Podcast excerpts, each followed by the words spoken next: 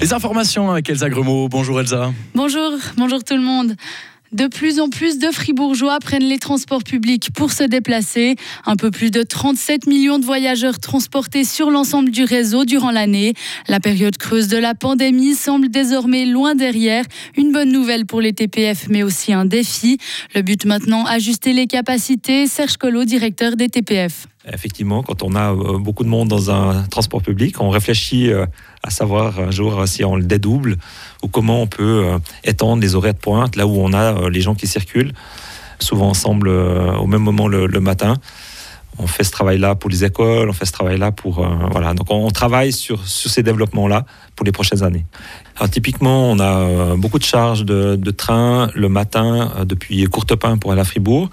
Puis on a déjà dédoublé en fin d'année passée avec un bus depuis, euh, depuis Belfaux.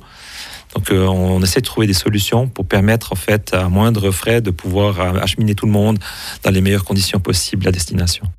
Parmi les raisons qui expliquent cette progression du nombre de voyageurs, le développement de l'offre sur le réseau, de nouveaux outils numériques qui facilitent l'achat des billets et probablement aussi un changement dans les mentalités qui pousse la population à prendre davantage les transports en commun plutôt que la voiture.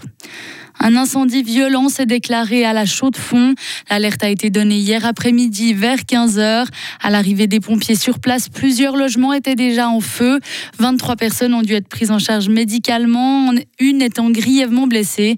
Elle cherchait à sortir par une fenêtre et a chuté du quatrième étage et a dû être héliportée. Les locataires de l'immeuble ont été accueillis dans la salle de gym en attente de solutions de relogement. Pour la première fois, la population qui se dit sans appartenance religieuse a pris le pouvoir en Suisse. Chez les Helvètes de plus de 15 ans, 34% n'ont pas d'attache avec une religion. Entre les cantons et les différentes classes d'âge, il y a une grande disparité. Les détails de l'enquête de l'Office fédéral de la statistique avec notre correspondant à Berne, Serge Jubin. En 1970, il y a à peine plus d'un demi-siècle, la population sans appartenance religieuse en Suisse représentait 1%, puis 11% en l'an 2000, 20% en 2010 et donc 34% en 2022. À Bâle-Ville et Neuchâtel, la population sans religion est supérieure à 50%, ce qui tranche avec les cantons ruraux, Appenzell et Uri, où moins de 20% de la population se dit sans religion. En Suisse romande, le Valais et le Jura sont les cantons les plus religieux, Neuchâtel et Genève ceux qui le sont le moins. Ne plus appartenir à une église ou à une religion, c'est surtout une question d'âge. Près de 80% des plus de 65 ans ont toujours un lien avec une religion. Ils sont moins de 60% entre 25 et 44 ans. Il est dès lors très probable que la proportion des personnes sans religion continue d'augmenter. 32% des Suisses se disent catholiques, 21 réformés et 6% islamiques. Les manifestations contre l'extrême droite. L'Autriche est touchée à son tour par un mouvement parti d'Allemagne qui dénonce le racisme de l'extrême droite après la révélation d'un projet de renvoi massif des migrants. Malgré la pluie, plusieurs milliers de manifestants se sont réunis hier soir devant le Parlement de Vienne. Plusieurs syndicats, l'organisme Caritas ou encore des associations étaient là pour se faire entendre. D'autres rassemblements similaires étaient prévus dans les villes de Salzbourg et d'Innsbruck. Les braqueurs d'un fourgon à Nyon écoperont des peines de 7 à 20 ans de prison ferme. Le verdict a été annoncé hier par la Cour d'assises du Rhône à Lyon, en l'absence de trois des accusés en fuite depuis un an. Les six hommes originaires, pour la plupart de la banlieue lyonnaise, avaient attaqué un transport de fonds entre Genève et Lausanne en mai 2017.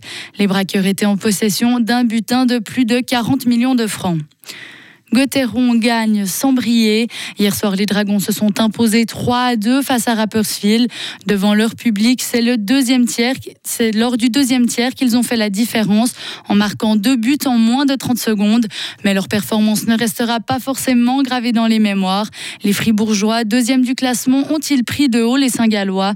La réponse de l'attaquant de Gauthieron, Kylian Motet. Vu la première période, peut-être qu'on peut penser ça, mais je pense pas que c'est le cas. Euh, on est, on est joueur professionnel, donc on veut jouer chaque match euh, à 100%. Et puis bah, malheureusement, il y a, y a des soirs où ça va un peu moins bien, ça arrive. Donc euh, voilà, mais c'est vrai qu'après, il y a des petites choses qui font qu'on doit être meilleur. Et puis bah, voilà, comme ce soir, on encaisse deux goals, mais on fait deux mauvais changements. Donc voilà, c'est des petites choses qui, qui peuvent faire la différence à la fin. Les Dragons sont toujours deuxième du classement à deux points de Zurich, qui se sont eux aussi imposés 4 à 1 contre Bienne hier soir. Retrouvez toute l'info sur frappe et frappe.ch. La météo avec le garage carrosserie Georges Beauvais à Grelais et la Ford Fiesta qui vous procure un plaisir de conduite absolu.